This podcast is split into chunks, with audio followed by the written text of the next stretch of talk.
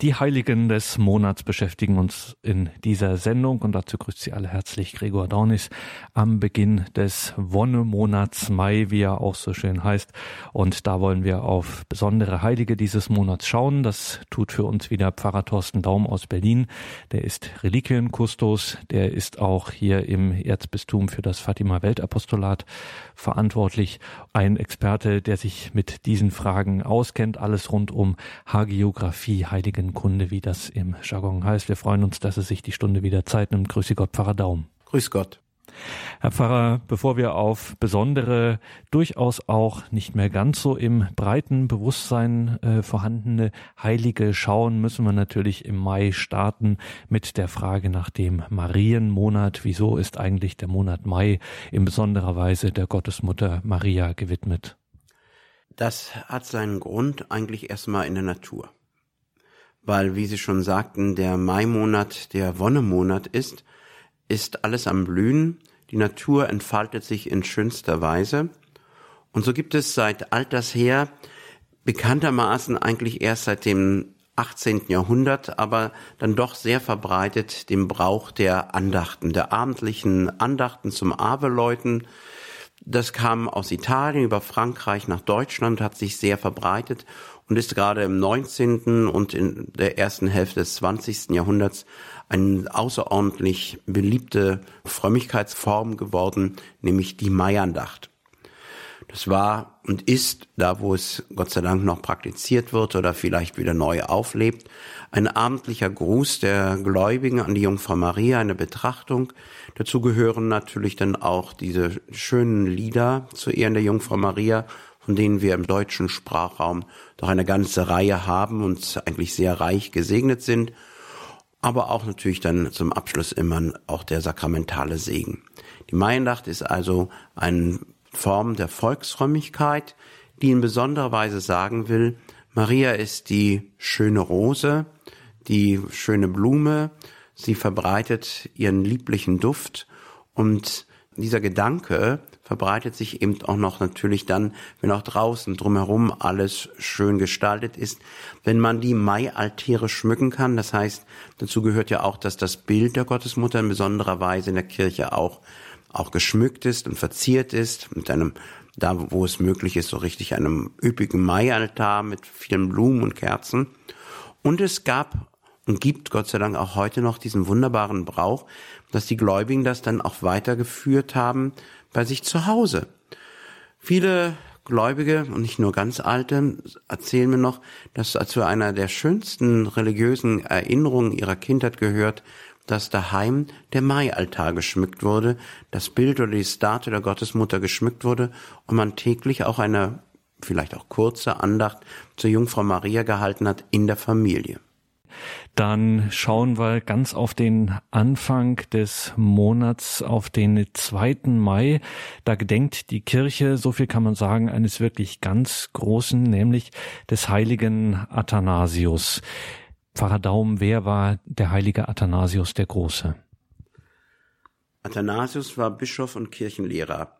Er hat, wie Sie schon sagen, den Beinamen der Große, er ist deswegen von so großer Bedeutung, weil er in einer sehr schwierigen Zeit, in einer Krisenzeit beim katholischen Glauben nicht nur blieb, sondern hat ihn verteidigt und auch wenn um ihn herum eigentlich fast alle arianisch wurden, er nicht. Er ist um 295 in Alexandrien geboren, also er ist ein Ägypter. 325 nimmt er als Diakon seines Bischofs am Konzil von Nicea teil. Was ist da passiert? Kaum hat die Kirche ihre Freiheit bekommen unter Kaiser Konstantin und wurde nicht mehr verfolgt, kamen die ganzen inneren Streitereien, auch die Frage, wer ist Jesus Christus, erstmal hoch. Und es entbrannte ein großer Streit. Dieser Arius verkündete, Christus ist ein Geschöpf Gottes, von ihm angenommen als Adoptivsohn, aber er ist nicht dem Vater gleich. Also er ist nicht sozusagen wirklich Gott. Und damit hat, äh, war natürlich eine Grundfrage des christlichen Bekenntnisses auch angefragt. Und dieser Arianismus, der sich durch Arius verbreitet hat, hat über sehr lange Zeit das Christentum gespalten. hat dazu geführt, dass ganze junge Völker wie die Westgoten arianisch erst einmal waren und es lange Zeit gedauert hat, bis sich der katholische Glaube auch durchgesetzt hat, also letztendlich die Wahrheit über Jesus Christus. Und ganz am Anfang steht dieser Athanasius, ist noch dabei bei diesem Konzil, an dem ja auch Arius selbst teilnimmt. Wir erinnern uns, die Urfeige des heiligen Nikolaus. Er wird verurteilt, aber es gelingt den Arianern schon in Folge, auch die, ja, die staatliche Macht für sich einzunehmen. Viele Kaiser sind dann eher arianisch geprägt. Und wenn dann die staatliche Macht für den Arianismus ist, dann kann man sich vorstellen, dass diejenigen, die katholisch bleiben und den katholischen Glauben bekennen, dann große Schwierigkeiten bekommen. Und genau das ist auch Athanasius geschehen. Er hat für seine Standfestigkeit viel in Kauf nehmen müssen. Gegen die arianische Irrlehre war er ein Verteidiger der Lehre von der wahren Gottheit Christi. Christus ist der Sohn Gottes gezeugt, nicht geschaffen, eines Wesens mit dem Vater. Wie gesagt, auch die Staatsgewalt neigte dieser Irrlehre zu, deswegen musste er aus Alexandrien fliehen. 17 Jahre seines Lebens verbrachte er im Exil. Unter anderem lebte er auch hier in Trier, in Deutschland. Seine zahlreichen Schriften dienen vor allem der Erklärung und der Verteidigung des wahren Glaubens. Er hat auch ein großes Glaubensbekenntnis geschrieben, das zum Beispiel auch im kirchlichen Stundengebet am Fest der Dreifaltigkeit immer noch vorgelesen wurde und beziehungsweise auch früher im klassischen Revier auch an jedem Sonntag extra noch vorgelesen wurde. Das war natürlich dann immer sehr lang, deswegen hat man es dann gekürzt, aber wo er dann eindeutig zu diesem Glauben Stellung nahm. Also das, was für uns selbstverständlich ist, war zu dieser Zeit eine Ausnahme und er hat das verteidigt und sich dafür stark gemacht. Athanasius hat auch das berühmte Leben des heiligen Abtes Antonius geschrieben. Er starb 373 dann in Alexandrien. Und ist im Jahr 2017 noch zu ergänzen, dass dieses Bekenntnis des heiligen Athanasius auch zu den Bekenntnisschriften der evangelischen Kirche gehört, auf denen die Pfarrer äh, ja ordiniert äh, werden.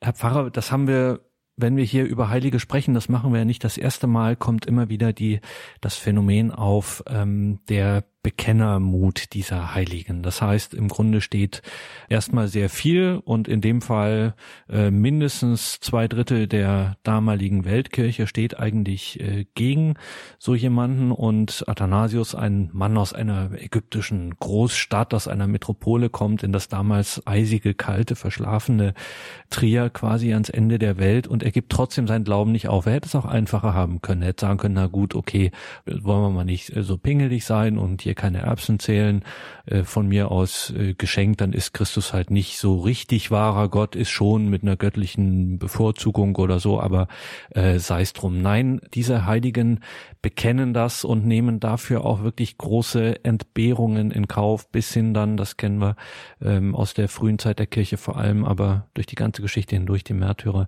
Woher kommt diese Art des Bekennermutes? Ich gehe davon aus, so wie uns die Gestalt des Athanasius überliefert wurde, er war zutiefst ergriffen von der Gottheit Jesu Christi und konnte einfach nicht darauf verzichten, nur um einen irdischen Vorteil zu haben, dass er das so bekennt. Denn er hat es auch erkannt, das ist der katholische Glaube, das ist von Gott offenbart. Das andere, was da gesagt wird, ist viel bequemer es passt eigentlich sozusagen mehr auch in das Leben der Menschen. Man akzeptierte die christliche Botschaft leichter, wenn man sie so ein bisschen verfremdet, ein bisschen anpasst, modernisiert. Und genau das hat Arius gemacht.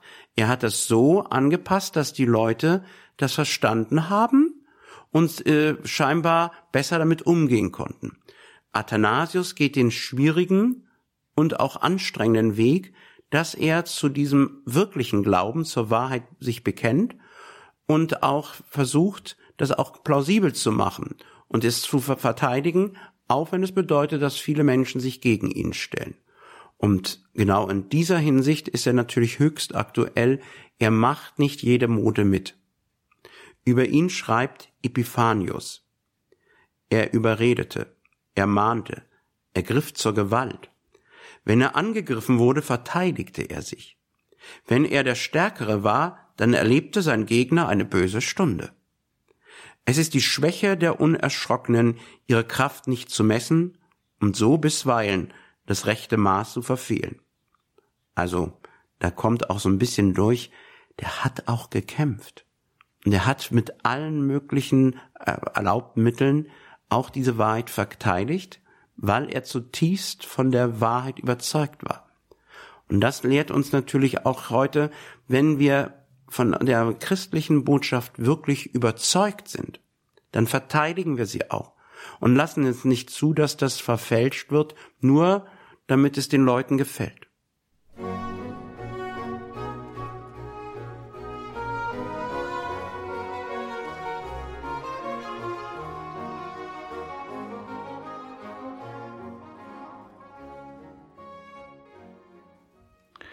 Und da gehen wir vom heiligen Athanasius hier in dieser Sendung, Pfarrer Daum, wo wir über die Heiligen sprechen, zu einem anderen Heiligen, der auch als ein großer Bekenner gilt. Am 16. Mai feiert die Kirche den heiligen Johannes Nepomuk. Den Brückenheiligen. Vielleicht hat so manche von Ihnen schon mal gerade in Süddeutschland oder in Österreich auf einer Brücke einen heiligen Priester gesehen mit einem Kreuz in der Hand, einem Brett auf dem Kopf, vielleicht den Finger auf dem Mund. Das ist Johannes Nepomuk. Vielleicht war sogar mal jemand im wunderbaren gotischen St. Veitsdom in Prag und hat sich gewundert, beim Rundgang plötzlich an der Seite ein gewaltiges äh, Altarbild zu sehen, beziehungsweise einen gewaltigen Altaraufbau aus purem Silber. Das ist das Grab des heiligen Johannes Nepomuk. Wer war nun aber wirklich Johannes Nepomuk? Er stammte aus Nepomuk. Das ist der ältere Name von Pomuk in Böhmen. Er studierte dort in Prag und ist seit 1370 Kleriker von Prag und auch später der Generalvikar. Das heißt also, er ist auch der zweite Mann nach dem Bischof. Er war aber auch als Seelsorge der Beichtvater der Königin. Und so wird er das Opfer des Beichtgeheimnisses. Das ergibt sich aus zeitgenössischen Dokumenten. Sein grausamer Tod hängt zusammen mit der Herrschaft des Königs Wenzel. Das war ein sehr schwieriger König, der also offensichtlich auch mit sich selbst nicht klarkam. Und es gab die Auseinandersetzung zwischen ihm, dem König und dem Erzbischof. Dass sich der Generalvikar mit Rat und Tat auch an die Königin gewandt hat, das ärgerte den König und dadurch entstand der Streit. Nun müssen wir natürlich auch eines sehen, im hohen Mittelalter, wir denken immer, da war immer die Welt in Ordnung, hatte auch die Kirche, trotz ihrer Verbundenheit natürlich mit der staatlichen Macht, auch immer die Not, dass sie die Wahrheit und die Botschaft Christi auch den staatlichen Machthabern gegenüber verteidigen musste. Es gibt an verschiedenen Stellen im hohen Mittelalter Bischöfe, Heilige, die bis auf den Tod dies verteidigt haben. Ich denke nur an Thomas Becket von Canterbury. Und so ist das eben auch bei Johannes Nepomuk. Er ist sozusagen Opfer geworden eines Streites, aber auch natürlich auch einer neuen Praxis, denn Erst circa 150 Jahre vorher hat die Kirche die sogenannte Ohrenbeichte eingeführt. Manchmal äh, hören Sie, dass dann erklärt wird, seitdem gibt's erst die Ohrenbeichte. Das ist natürlich Unsinn. Die gab es auch vorher schon.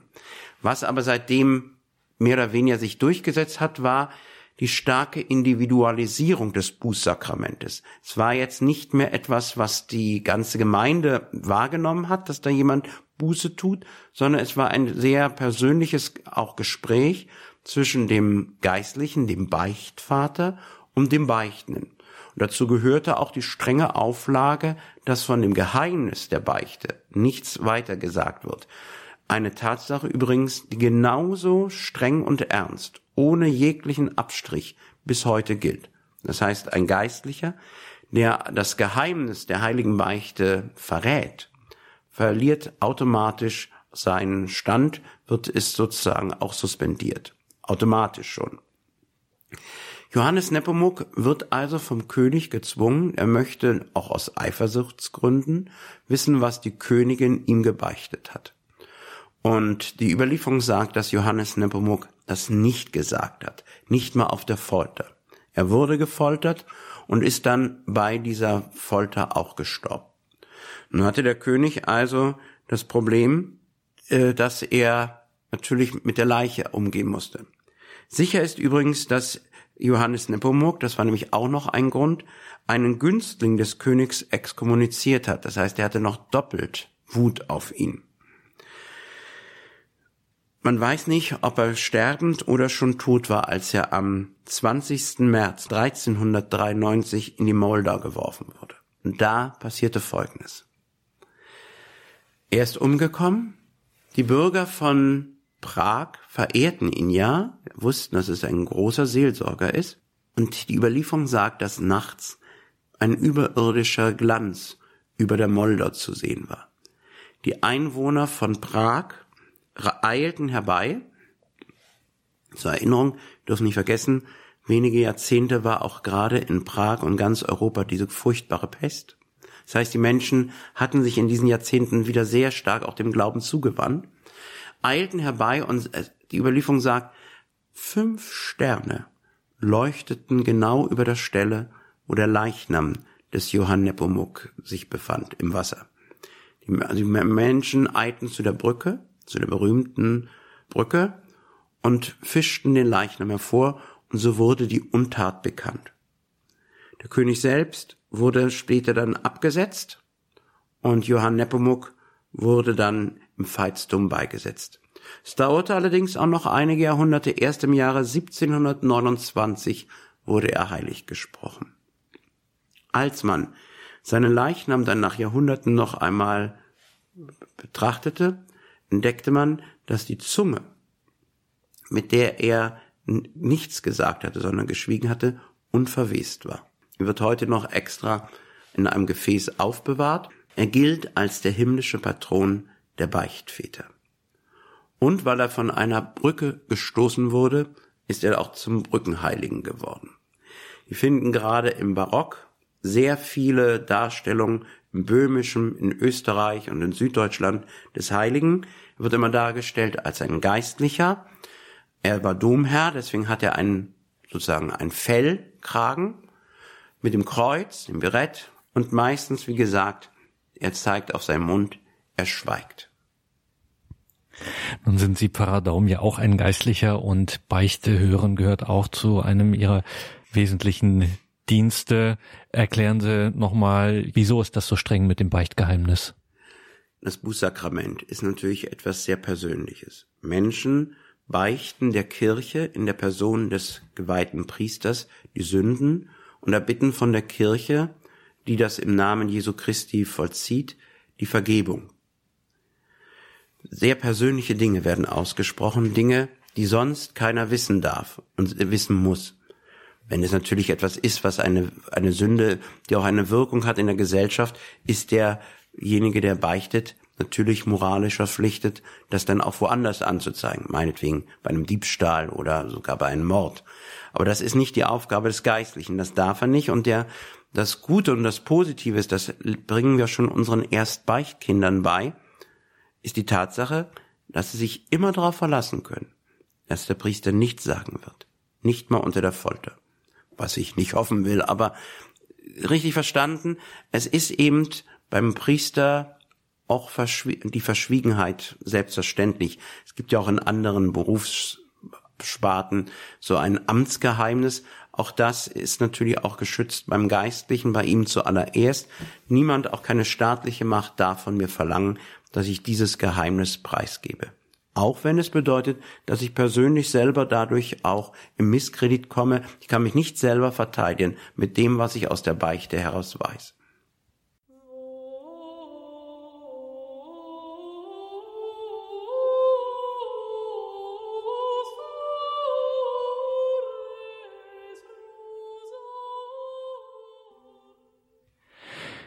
Sie haben eingeschaltet bei Radio Horeb und Radio Maria. Wir sprechen über die Heiligen des Monats Mai und sind hier im Gespräch mit Pfarrer Thorsten Daum aus Berlin. Und Herr Pfarrer, wir können natürlich im Mai nicht daran vorbei, insbesondere nicht im Jahre 2017, an den Seherkindern von Fatima. Wer waren die?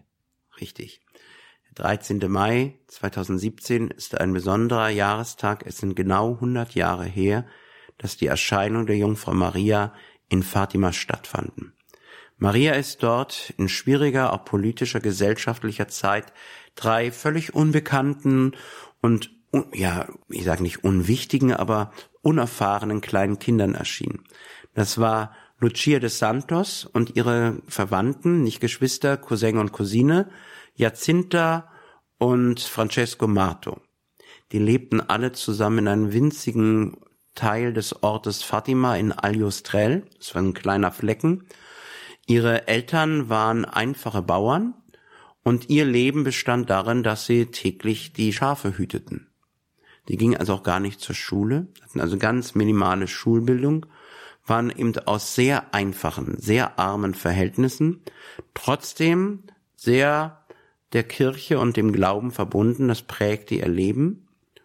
Und dort am Ende der Welt, in Fatima hatte man auch noch nicht so richtig mitbekommen, was gerade 1917 so in der Welt passierte.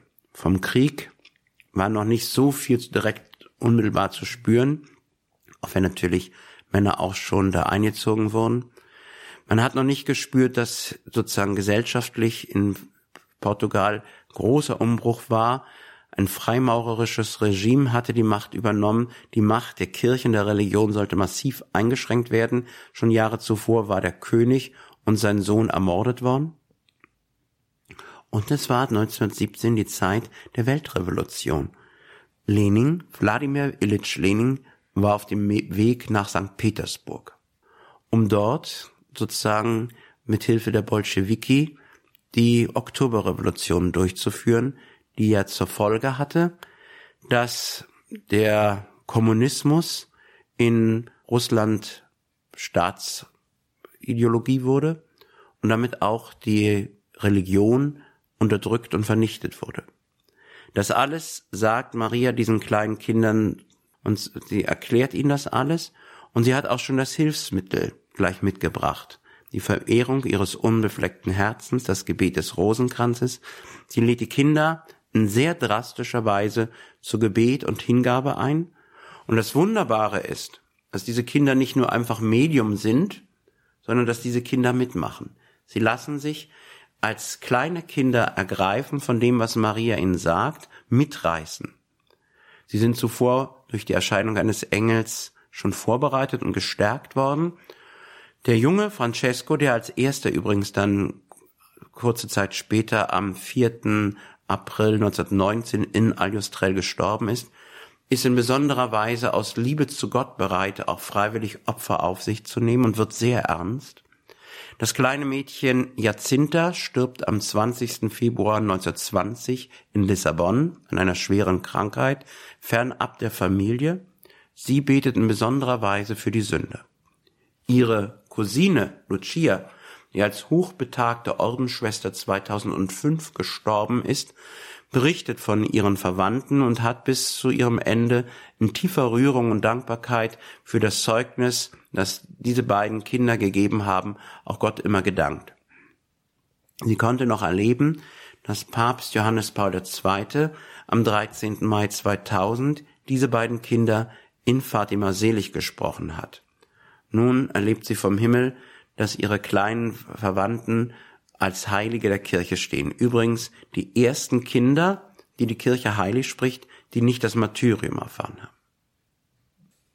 So, und das sind natürlich Heilige, die uns schon mehr oder weniger vertraut sind. Ähm, jetzt kommen wir mal zu jemandem, der, wenn es nicht der eigene Namenspatron ist, ähm, vielen doch weniger bekannt ist, der heilige Hermann Josef. Wann gedenkt denn die Kirche des heiligen Hermann Josef, Pfarrer Daum?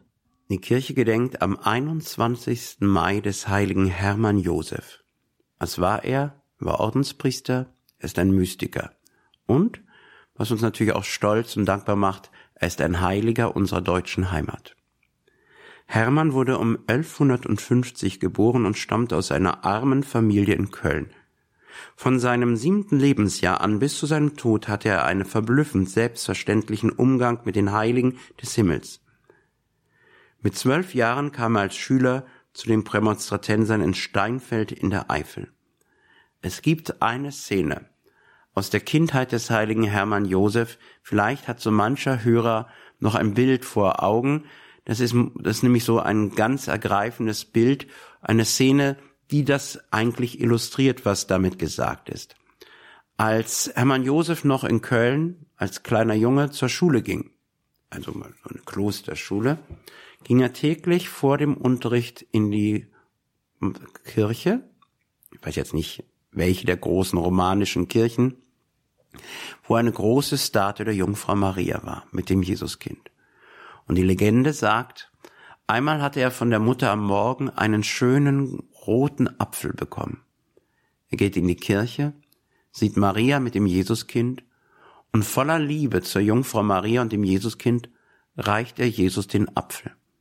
Die Legende sagt, das Jesuskind hat den Apfel voller Dankbarkeit entgegengenommen als Zeichen seiner Liebe. So war das Leben des heiligen Hermann Josef, voller Mystik, voller Hingabe an Gott. Er starrt in den Orden der Prämonstratense ein, das ist ein Priesterorden, der in besonderer Weise das Chorgebet pflegt, aber auch die harte Arbeit. Die Prämonstratenser haben sich zur Aufgabe gemacht, nicht alt zu werden, sondern in ihrem Leben mit Hingabe Gott zu dienen. Es gibt ja bis heute auch, Gott sei Dank, auch im deutschsprachigen Raum Prämonstratense. Der Gründer ist der heilige Norbert von Xanten oder hier bei uns in unserer Gegend sagen wir Stolzer Norbert von Magdeburg. Er war ein großer Prediger und ein Seelenführer. Das heißt also, Menschen haben sich gerne seiner Führung als Geistlicher anvertraut. Groß war seine Verehrung zur heiligen Jungfrau Maria und zum heiligen Josef, dessen Namen er deswegen auch zu seinem Taufnamen Hermann hinzugefügt hat. Er starb 1241 im Zisterzienserinnenkloster Hofen bei Zülpich wohin er zur Feier der Kar- und Osterwoche geschickt worden war. Aber sein Grab ist in Steinfeld. Und dort in der Eifel wird es bis heute hoch verehrt. Interessant ist übrigens, dass Hermann Josef nie kanonisch heilig gesprochen wurde. Er ist einer dieser Heiligen, der immer als Heiliger verehrt wurde. Keiner hatte jemals daran gezweifelt, dass er ein Heiliger war. Bis wohl in die 50er Jahre hinein dann der Wunsch wach wurde, der soll auch richtig kanonisch heilig gesprochen werden. Das ist dann auch geschehen, so dass dann also er dann erst Mitte des 20. Jahrhunderts kanonisch heilig gesprochen wurde, wie zum Beispiel auch bei anderen Heiligen. Die heilige Hildegard von Bingen ist ja auch dann jetzt erst heilig gesprochen worden, ganz kanonisch korrekt, damit sie zur Kirchenlehrerin erhoben werden kann.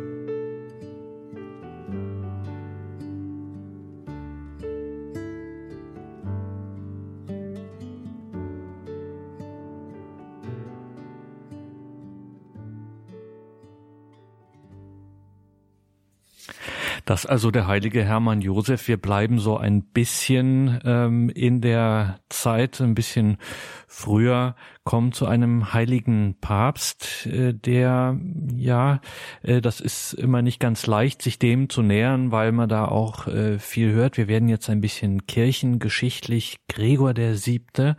Es ist ein Heiliger der katholischen Kirche, wird am 25. Mai, wird seiner gedacht, was war Gregor der Siebte für ein Mensch, Pfarrer Daum?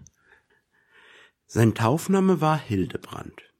Er stammt aus der Toskana, kam zum Studium nach Rom und wurde dort, weil er einfach auch ein fähiger Mann war, Sekretär seines früheren Lehrers, des Papstes Gregor VI. Nach dessen Tod wurde er Benediktiner in Cluny. Und das sagt schon vieles aus, denn das war so ein Reformkloster, das diese alte Strenge und den religiösen Ernst wieder auch in die Kirche bringen wollte. 1049 nahm ihn der deutsche Papst Leo IX., sein Fest ist am 19. April, wieder mit nach Rom, wo er allmählich großen Einfluss bekam. 1073 wurde er dann zum Papst gewählt und nennt sich Gregor VII. Es war eine sehr bewegte Zeit. 1054 kam es zur Trennung zwischen der Kirche des Westens und des Ostens. Das alles hat Gregor live direkt miterlebt. Ihm geht es besonders darum, dass die Kirche, um ihren Sendungsauftrag für diese Welt auch wahrzunehmen, unabhängig bleibt. Es ist sehr schön, dass die Kirche Einfluss hat und in die Gesellschaft hineinwirken kann, dass sie sozusagen auch in den christlichen Ländern auch durchaus auch Einfluss hat. Aber es darf eben nicht geschehen, dass die staatlichen Mächte, also sprich Kaiser und Könige, Fürsten, in die Kirche so hineinregieren, dass sie von ihnen beherrscht wird. Also das Modell, was in Byzanz eben immer existierte, dagegen wehrt sich die Kirche des Westens massiv. Sie will unabhängig bleiben und sozusagen sich auch als eine Kraft den staatlichen Mächten gegenüber hinstellen. Das vermag vielleicht jetzt mancher nicht so richtig nachzuvollziehen, aber das bedeutet, nur so kann die Kirche den Sendungsauftrag Christi erfüllen und kann auch sich schützen vor die Armen und Schwachen stellen. Denn nur so kann sie auch die Menschen, die sonst der Willkür der Herrschenden ausgesetzt sind, verteidigen. Das zieht sich durch die ganze Kirchengeschichte hindurch, dass das ein ganz wichtiges Prinzip war. Und das muss man im Hintergrund haben, weswegen er so massiv gegen den Versuch kämpft, diese Unabhängigkeit zu beschneiden. Er kämpft für die Reform der Kirche und für die Rechte des Papsttums. Dann überzieht er natürlich auch manches, nicht? Also, dass er natürlich das Papstamt also sehr stark dominant auch darstellt. Und er stieß auf starke Widerstände. Und wie hießen die Widerstände? 1076 exkommuniziert er Kaiser Heinrich IV., der nicht auf sein Recht, kirchliche Ämter zu besetzen, verzichten wollte. Das war der sogenannte Investiturstreit. Das bedeutet, wer darf eigentlich die Bischöfe einsetzen? Tut es der Kaiser und der Papst segnet das hinterher ab oder ernennt der Papst und der Kaiser nimmt das zur Kenntnis? Das war ein ganz wichtiges Problem und es kam zu einem Riesenstreit. So viel kann man sagen. Die beiden hatten sich nicht mehr viel zu sagen und was sie sich gesagt bzw. geschrieben haben, das ist noch heute lesenswert, denn äh, auch der Kaiser war nicht ohne. Es gibt da einen Brief, wo er sagt, wieder Hildebrand, den unrechtmäßigen Mönch, steige herab. Also das war schon hart, starker Tobak, den beide dann auch gebraucht haben. Und es kommt dazu, was natürlich unglaublich war. Der Papst exkommuniziert den christlichen Kaiser. Wir können uns das gar nicht vorstellen. Herr Papst erklärt, dass sozusagen der, das Oberhaupt des Landes kein Christ mehr ist. Er darf kein, nicht die Kommunion empfangen. Alle Gläubigen, und das sind ja alle, haben die Pflicht, sich von ihm abzuwenden. Alle, die einen Eid geleistet haben. Und das ganze mittelalterliche System basierte auf dem System des Eides. Alle sind von ihrem Eid entbunden. Das bedeutete, der Kaiser konnte nicht weiter herrschen. Denn dadurch, dass das System zusammenbrach, war es nicht mehr möglich, dass er da irgendwie noch auf die Herrschenden und auf die Bevölkerung Einfluss nahm. Und aus diesem Grund hatte er natürlich wirklich den Kaiser in der Hand. Und es kommt zu jener wirklich dramatischen Stunde, ich sage nur ein Wort, Canossa. Der Kaiser ging 1077 nach Canossa und tat Buße im Januar kniete er barfuß, tagelang, im Schnee, vor der Burg von Canossa. Da hatte er natürlich wieder den Hildebrand in der Hand, denn er stand unter moralischem Druck und er wusste natürlich zuallererst ist der Papst auch Gregor VII. eins, er ist Priester. Wenn da vor ihm einer kniet und um Verzeihung bittet und um Vergebung und ernsthaft Buße tut, und kann er ihn da nicht draußen lassen. Und so ist es auch gekommen. Natürlich hat Gregor VII. wohlwissend, dass das wohl nicht lange hält, ihm die Absolution erteilt, die Exkommunikation aufgehoben. Aber der Streit war nicht beendet. Der Papst sprach noch zweimal den Bann aus, aber Sie können sich vorstellen, irgendwann zieht das dann nicht mehr so. Und dann machte der Kaiser Folgendes, er zieht mit einem Heer gegen Rom. Das hatte dann auch richtig Wirkung. Und erobert auch 1084 Rom. Gregor muss ins Exil. Er starb 1085 im Exil in Salerno. Seine Reformidee hat sich aber durchgesetzt. Seine letzten Worte waren, ich habe die Gerechtigkeit geliebt und das Unrecht gehasst, deshalb sterbe ich in der Verbannung. Es gibt übrigens später dann den Versuch, die Verehrung dieses Heiligen zu reduzieren von einem katholischen König. Ludwig XIV., der absolutistische Herrscher von Frankreich. Da gab es auch große Auseinandersetzungen mit der Kirche in Frankreich, weil er sich als absoluten Monarchen sah, konnte er nicht einmal die Erinnerung an diese Szene der Kirchengeschichte ertragen. Deswegen ordnete er an, dass in Frankreich, in seinem Reich, in allen Messbüchern das Fest des heiligen Gregor des Siebenten gestrichen wird. Es durfte nicht gefeiert werden. Es durfte nicht an diesen Papst erinnert werden, der einmal der staatlichen Macht die Stirn geboten hat. Der 25. Mai, der heilige Papst Gregor der Siebte, der der staatlichen Macht die Stirn geboten hat. Wir sind hier im Gespräch mit Pfarrer Thorsten Daum aus Berlin über die Heiligen des Monats Mai. Gerade waren wir beim 25. Mai. Gregor der Siebte, wenige Tage zuvor, am 22. Mai, feiert die Kirche die heilige Rita von Kascha, Pfarrer Daum. Rita von Kaschia. Eine wunderbare Heilige. Ich bin schon als Theologiestudent auf sie gestoßen und war völlig fasziniert von dieser Frau. Die heilige Rita wurde zu Rocca Porena in der Nähe von Cascia, das ist in Umbrien, geboren, um 1380. Auf Drängen ihrer Eltern heiratet sie mit 14 Jahren einen gutwilligen, aber leicht zum Jähzorn neigenden Mann. Durch ihre Güte gelang es ihr, die raue Wesensart ihres Mannes zu mäßigen und sie führte zu einer harmonischen Ehe. Also man könnte sagen, sie hat ihren Ehemann dahin gebracht, wo sie ihn hinhaben wollte. Er wurde zu einem liebenden, hingebungsvollen Ehemann. Ihre Ehe wurde mit zwei Söhnen gesegnet und da passierte das Unglück ihres Lebens. Nach 18 Jahren fällt ihr Gatte einem Mord zum Opfer. Es ist die Zeit der Vendetta, der Blutrache.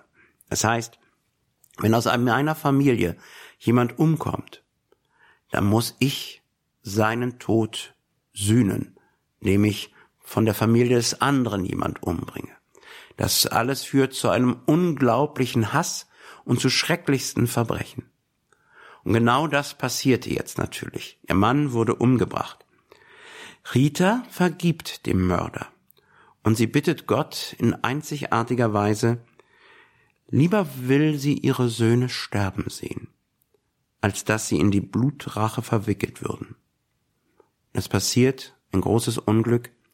Ihre Söhne, die natürlich von dieser Leidenschaft erfasst sind, auch wenn sie die mahnenden Worte und die Persönlichkeit ihrer tief religiösen Mutter vor sich haben, kommen durch ein Unglück um, haben sich aber nicht befleckt mit der Blutrache.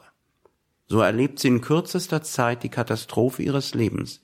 Ihr Mann, mit dem sie dann eine wunderbare Ehe geführt hat, ist umgekommen, ermordet. Ihre Söhne sind umgekommen. Sie steht völlig alleine da. Nach dem Tod ihrer Söhne bittet sie um Aufnahme ins Kloster der Augustinerin zu Kaschia. Aber man will sie nicht aufnehmen, denn sie ist ja keine Jungfrau. Als Mädchen wäre sie sehr gerne ins Kloster gegangen, da durfte sie nicht, weil die Eltern drauf bestanden. Nun ist sie Mutter, sie ist Ehefrau, sie ist Witwe. Man lässt sie nicht ins Kloster. Und da passiert sozusagen ein Wunder. Die Überlieferung sagt, dass nachts die Glocken des Klosters läuteten und der heilige Augustinus und der heilige Nikos von Tolentino erschien den Klosterfrauen und befahlen ihnen, Rita ins Kloster aufzunehmen. Sie wird aufgenommen und lebt dort 40 Jahre als Ordensfrau. Die heilige Rita wird deswegen immer dargestellt als Augustinerin. Bei uns jetzt sie nicht ganz so bekannt, aber in Italien haben sie ungefähr keine Kirche, wo nicht die heilige Rita dasteht, mit dem Kruzifix in der Hand. Und wenn es eine gute Darstellung ist, entdeckt man, dass sie eine Wunde auf der Stirn hat. Sie war natürlich eine Mystikerin. Christus, der Leidende, erscheint ihr. Sie bittet ihn, dass sie Anteil hat an seinem Leiden. Und so gewährt er ihr, dass sie unaufhörlich 15 Jahre einen Dorn seiner Dornenkrone an der Stirn spürt. 15 Jahre hat sie also dieses Wundmal der Dornkrone. Sie ist auch ein großes Zeichen der Hingabe und auch der Geduld und des Gehorsams. Es gibt die Überlieferung, in dem Kloster waren ja nicht alle Ordensfrauen nun so begeistert, dass diese verwitwete Frau da eingetreten ist. Und manch eine macht ihr das Leben schwer. Auch eine Oberin macht ihr das Leben schwer. Und so befiehlt sie, im Klostergarten gibt es einen Rosenstrauch, der ist kaputt, der ist tot. Sie soll ihn aus Gehorsam gießen. Jeden Tag. Da wird aber nichts, der ist tot. Das macht Rita. Als sie dann schwer krank da niederliegt, mitten im Winter, und die Schwestern allmählich im Laufe der Jahre erkannt haben, was für eine wunderbare, auch mütterliche Frau sie haben, die gleichzeitig in der engsten Beziehung zu Christus steht, die mystischerweise mit ihm verbunden ist, da bittet sie sich sozusagen auf dem Krankenlager eine Rose von ihrem Rosenstrauch. Die Schwestern sind ganz erstaunt. Und sie eilen hin und siehe da, der tote Rosenstrauch lässt Rosen blühen. Deswegen gibt es einen wunderbaren Brauch am Fest der Heiligen Rita. Am Fest der Heiligen Rita werden Rosen gesegnet und verteilt. Und die Gläubigen bekommen diese Rose und nachdem sie abgeblüht ist, nimmt man die Rosenblätter und lässt sie trocknen.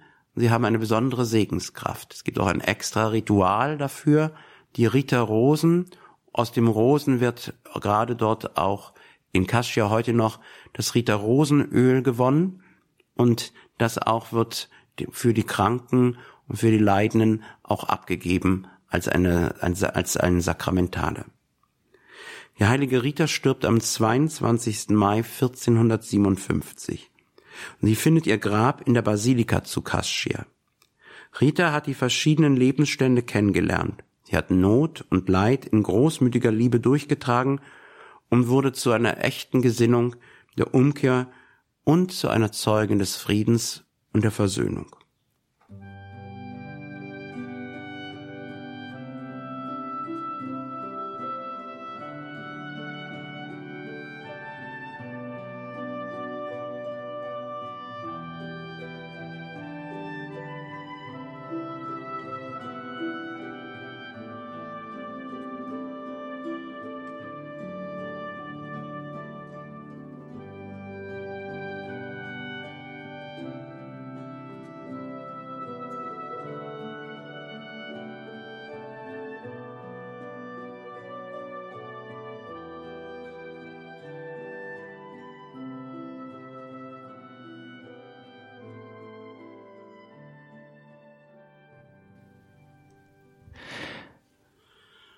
Dieser Sendung betrachten wir die Heiligen des Monats Mai mit Pfarrer Thorsten Daum aus Berlin.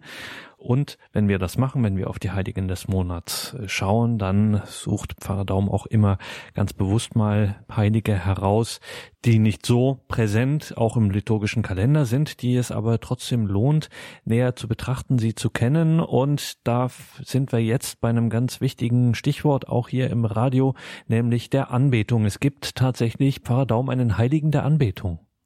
Das ist der heilige Paschales Ballon, sein Gedenktag ist der 17. Mai. Im alten römischen Kalender wurde er überall gefeiert. Heute steht er natürlich in seinem Ordenskalender. Das ist der Kalender der Franziskaner. Das römische Brevier sagt über ihn, Paschales Ballon wurde von armen, aber frommen Eltern in dem Städtchen Torre Hermosa in der Diözese Siguenza in Aragonien geboren. Schon in frühen Jahren gab er viele Proben seiner späteren Heiligkeit. Vom Schöpfer hatte er ein gutes, für himmlische Dinge sehr empfängliches Gemüt erhalten. Seine Kindheit und seine Jugend verlebte er als Viehhirt.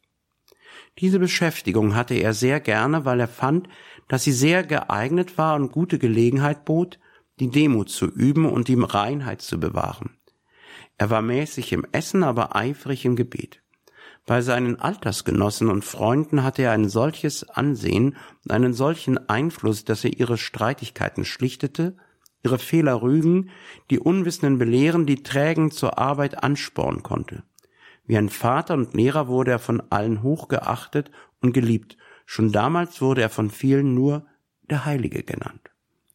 Nachdem er schon in der Welt, diesem dürren, wasserlosen Land, so gut gedienen war, verbreitete er erst recht, als er in das Haus des Herrn verpflanzt wurde, wie eine Blume im Tal, einen wunderbaren Duft der Heiligkeit.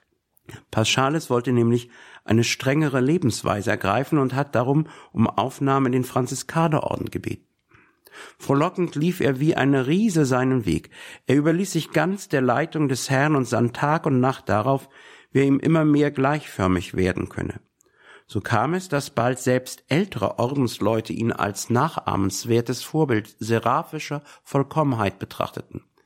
Er aber wollte ein einfacher Laienbruder bleiben.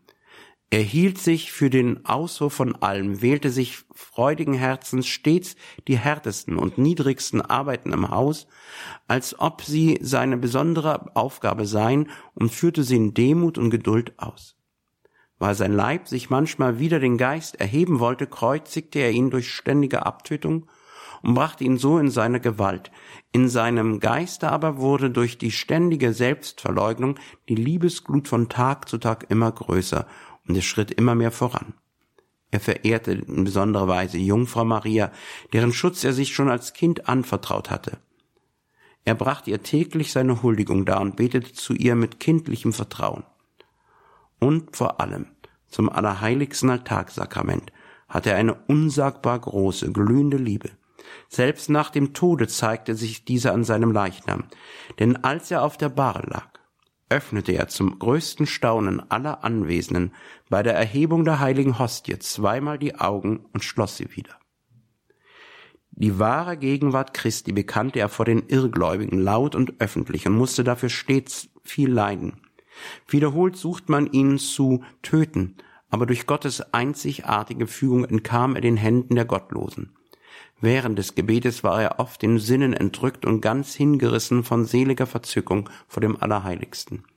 In solchen Stunden erhielt er wohl sein himmlisches Wissen, denn obwohl er keine Bildung genossen hatte und nicht einmal lesen und schreiben konnte, vermochte er dennoch über die schwierigsten Fragen in Glaubenssachen Aufschluss zu geben und schrieb sogar mehrere Bücher, die er dann diktierte natürlich.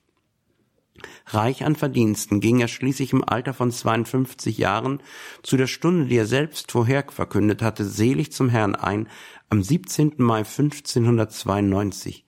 Dies war sein Geburtstag und in diesem Jahr gerade Pfingsten. Da er durch die oben erwähnten und noch andere Tugenden ausgezeichnet war und im Leben und nach dem Tod durch Wunder verherrlicht wurde, sprach ihm Papst Paul V. selig Alexander VIII. nahm ihn in das Verzeichnis der Heiligen auf und Papst Leo XIII. bestellt ihn zum himmlischen Patron für alle eucharistischen Vereinigungen, für alle Genossenschaften zur Verehrung der heiligen Eucharistie, die bis jetzt gegründet wurden und in Zukunft noch gegründet werden. Das war die Credo-Sendung bei Radio Horeb und Radio Maria mit einem Blick auf die Heiligen des Monats Mai. Wir durften wieder zu den Heiligen kommen mit Pfarrer Thorsten Daum aus Berlin. Er hat einige des Monats hier vorgestellt von Päpsten und Hirtenkindern, von Ordensleuten, Ordensfrauen und sogar zum Ende einem Heiligen der Anbetung. Davon gibt es natürlich CD und Podcast. Wie immer, horeb.org ist die Adresse dafür, wo man das sich besorgen kann, horeb.org.